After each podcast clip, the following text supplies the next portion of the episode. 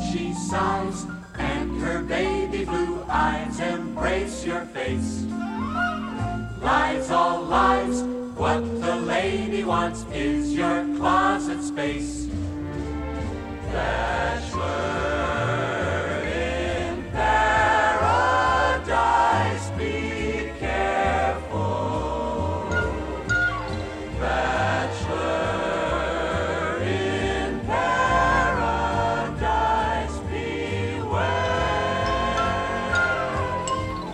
Guillermo, ¿Qué tal, Ayanta? querido. ¿Cómo estás? Pues muy bien, ¿y tú?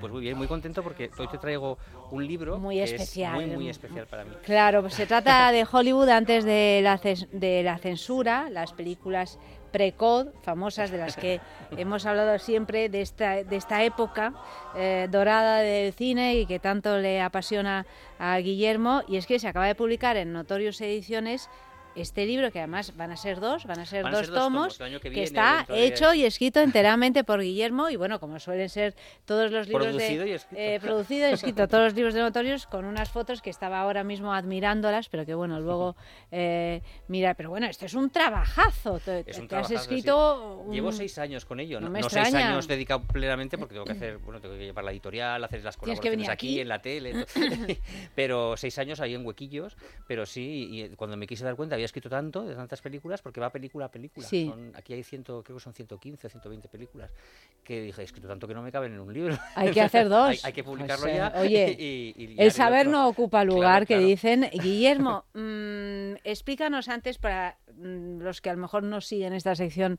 que lo Paraíso toda la siguen. semana. que- ¿Qué es? ¿Qué son las películas pre-code? Para Pues- pues ponernos las- en, las meternos en harina. Las películas precode es, son las películas que se hicieron en un tiempo muy determinado de Hollywood, que fue de 1929 a 1934.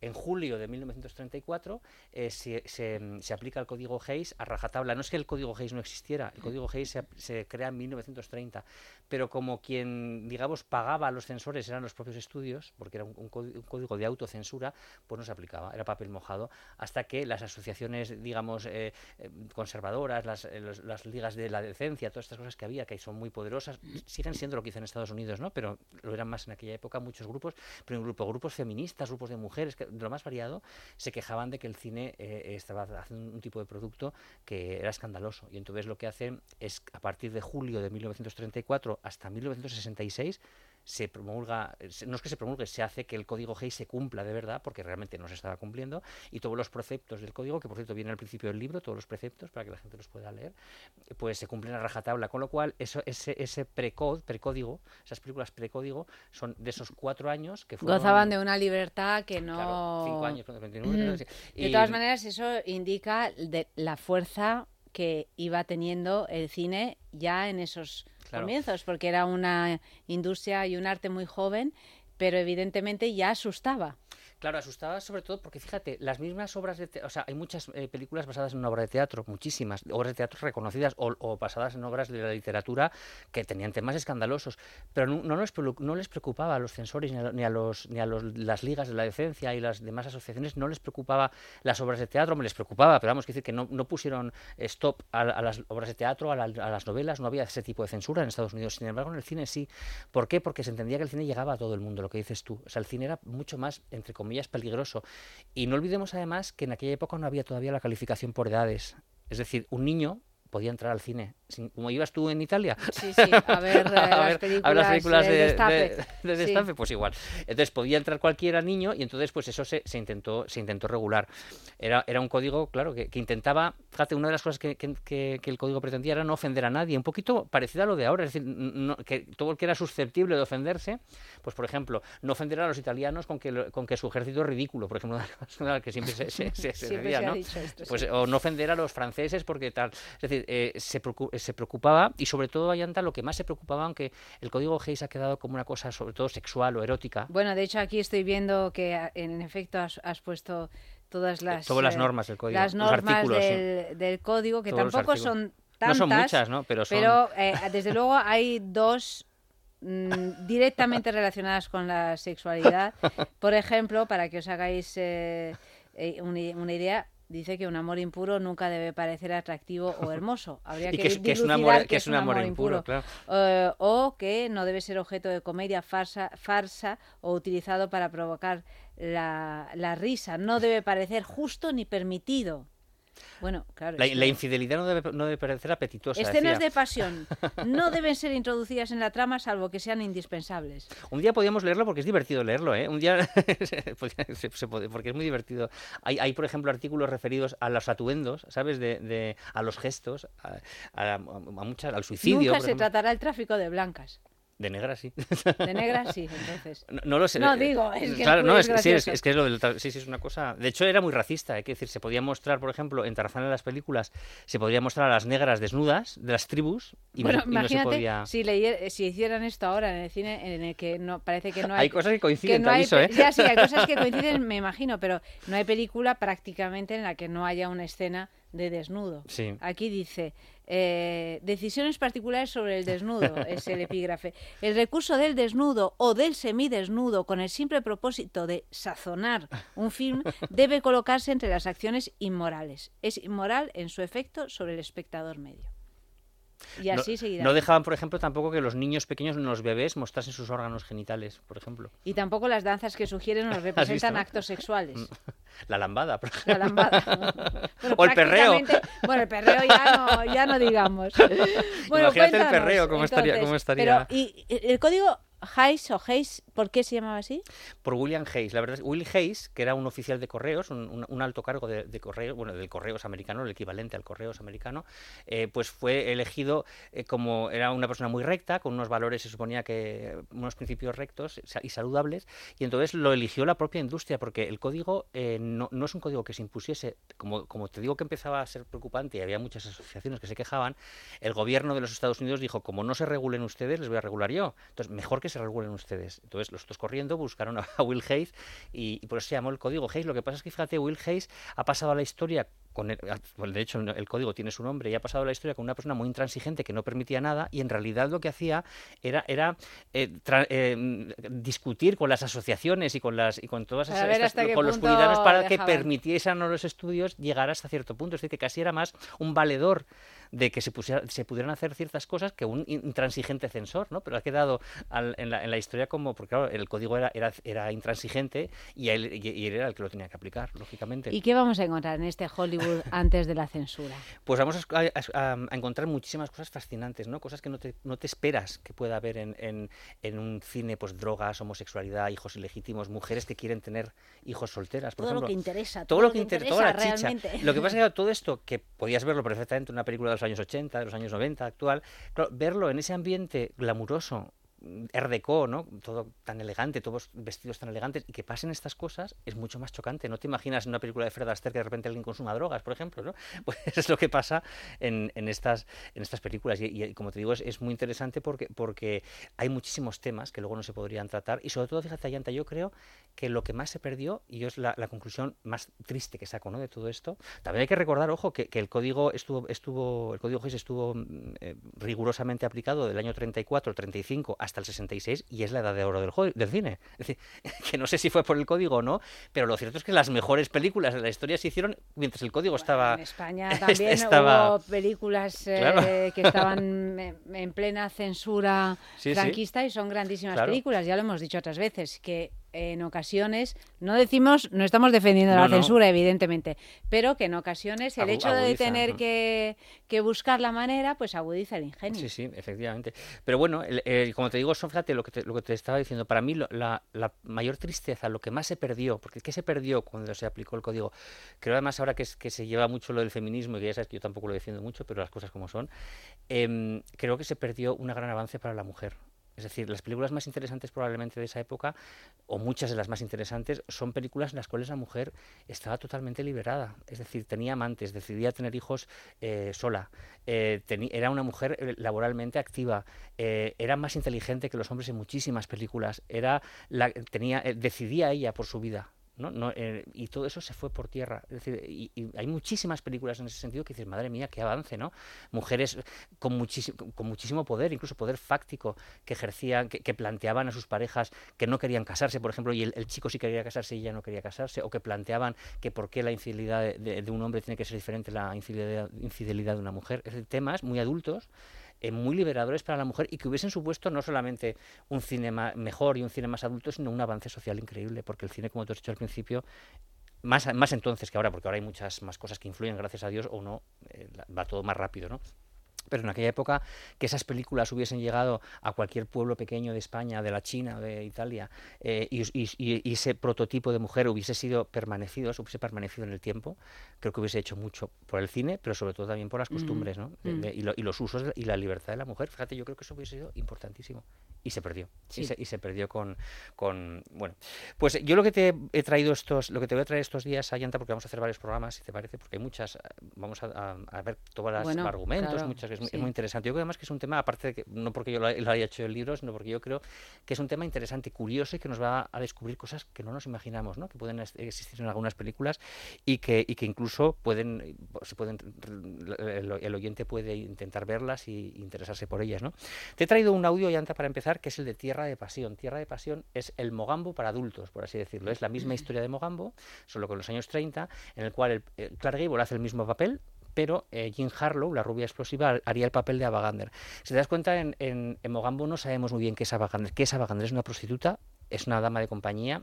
Queda un poco emborrachado, ¿no? Quiere decir que muy bien hecho, porque esa es, la virtud que tenía ese Hollywood. Es lo mismo que Desayuno con Diamantes, que es ella es una prostituta, es una dama de compañía, eh, se acuesta con ellos o simplemente recibe, recibe una propina. Está tan bien hecho que, podía verlo cualquier persona de cualquier edad sin sentirse ofendida, incluso niños. Que eso es una maestría hacerlo, ¿eh? Por eso ese cine de después de la censura fue también muy, muy mágico, ¿no? Bueno, pues en Mogambo no sabemos muy bien lo que es ella, se supone que es una, dama de compañía que está con un marajá, ¿te acuerdas? Que espera un marajá, pero tampoco sabemos exacto, un poco emborrachado. Sin embargo, en el Tierra de Pasión este de 1932 es una prostituta a las claras. Jim Harlow es una prostituta que incluso, fíjate, en una escena, eh, no nos lo imaginaríamos en Mogambo, él, después de tener una relación con ella, tal, le deja dinero en la mesilla. Y a ella le molesta, pero hasta ese punto es, una prostituta a las claras. Te he traído un audio de este Tierra de Pasión en el cual eh, pues Clark Gable le canta a las 40 a Jim Harlow porque se comporta inmoralmente delante de los, de los demás invitados. ¿Cuántas veces te he dicho que corras la cortina? ¿Por qué? ¿Se han ido todos a trabajar? Vamos, ya me has oído. ¿Qué ocurre? ¿Temes escandalizar a la duquesa? ¿Crees que nunca ha visto una de esas postales francesas? ¡Oh! Corre las cortinas o este será tu último baño. ¡Sal de ahí! ¿Por qué lo has hecho? ¿Qué? Meterte ahí dentro. Oh, no lo sé. Quizá para sentirme como en las cataratas del Niágara. Eh, debes echarte agua con el cazo. ¿No sabes que es agua que bebemos? En este caso no será así, a menos que esa cabeza cuadrada insista. Venga, salte ahí. No, no, no, Denny, ya estoy dentro. Estate quieto, no, Denny. ¿No puede una tener un poco de intimidad mientras se... Buenos días. Llega justo a tiempo para ver el número de la foca maestrada. Denny, frótame la espalda. Eh, vamos, métete dentro. ¿Pero en qué quedamos, Denny? Acabas de decirme que salga. Bueno, pues esta, esta, escena pasaba con muchas, con muchas películas, ¿no? Las versiones anteriores eran más libres y más escandalosas. El puente de Waterloo, por ejemplo, de otras películas, que ya hablaremos, eh, pasaba eso, ¿no? Bueno, como tú has leído, por ejemplo, el adulterio nunca debía presentarse como algo eh, idílico y, romántico. Es decir, alguien que era infiel a su mujer, por mucho que la mujer o el marido fuera un demonio y tuviese una historia totalmente romántica, esto no podías eh, hacerlo. Y luego había temas tabú como el suicidio, las drogas, los desnudos, las palabrotas, el aborto, la homosexualidad todo eso, el código decía que no se podía eh, eh, sacar en una película. Sin embargo, durante estos cuatro años no, tampoco de una manera muy descarada, pero y a veces incluso descarado empezó a salir en, estas películas. Luego había una cosa importante que también que decía el código, los pecados se pagan. Es decir, tú no puedes, sobre todo las mujeres, es decir, no como siempre, ¿no?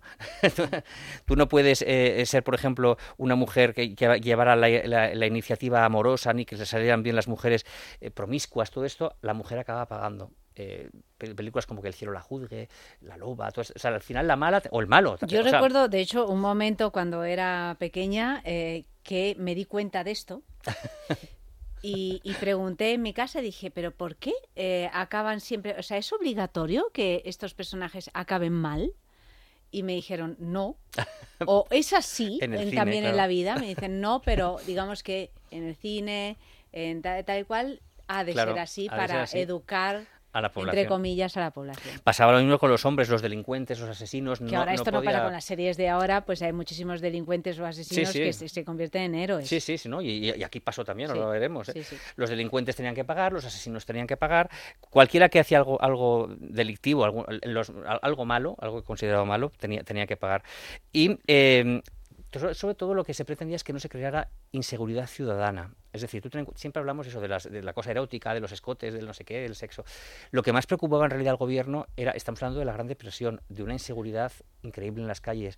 La gente, mm, esas escenas de la gente con mendrugos, ¿no? Y, y siendo exhibidos en cazos en Central Park, que era tremendo, ¿no? Y lo que ellos, lo que no se quería bajo ningún concepto es que el cine diera la sensación de que el, gobierno era ineficaz, de que, de que los políticos eran corruptos, de que la justicia estaba comprada, de que la justicia era para los ricos, cosa que a veces daba, eh, parecía que era así, ¿no? En, en- en esa, en esa sociedad. Tú fíjate la crisis que tuvimos aquí hace muy poquitos años, la crisis gorda, ¿no? Eh, Era un poquito lo mismo, había descrédito, no nos representan, decían los políticos, ¿te acuerdas? O los bancos son los malos, esto se ve en estas películas, los bancos son los malos, la policía está corrupta, la policía lo que hace es que no nos permite decir nuestros, eh, reclamar nuestros derechos, está comprada por el poder, los jueces eh, también defienden a los políticos y a los, y a los ricos. Toda esa sensación que la vivimos aquí hace nada, eso era multiplicado por mucho más en aquella época. Y muchas películas, especialmente las de la Warner, cebaban esto.